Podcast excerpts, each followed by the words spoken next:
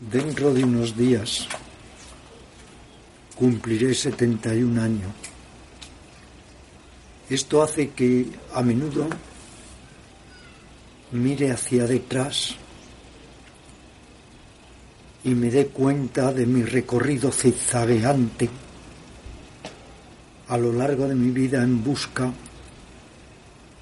por utilizar un término, de lo absoluto, buscando siempre un poco ese punto de encuentro, esa conexión entre lo relativo y lo absoluto que creo que de alguna manera es lo que ha definido mi vida, pero también es cierto que me ha causado no solo muchas venturas, sino también desventuras, incertidumbres, zozobras, desconsuelos.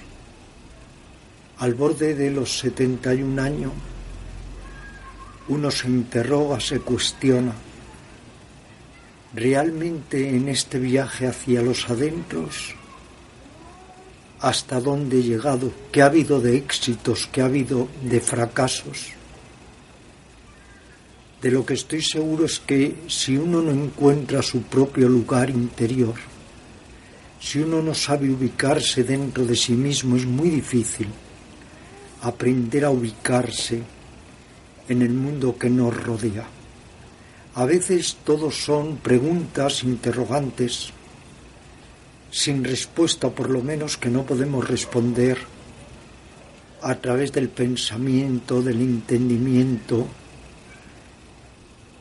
adecuado, del entendimiento racional. Quiere decir que hay que buscar otro tipo de entendimiento y cuando uno mira hacia detrás, uno ve también lo que ha dejado para seguir en esta búsqueda hacia los adentros. Por ejemplo, cómo he sacrificado ese intento, instinto de tener hijos de la carne, poniendo todo mi esfuerzo en recuperar, en despertar el Hijo del Espíritu.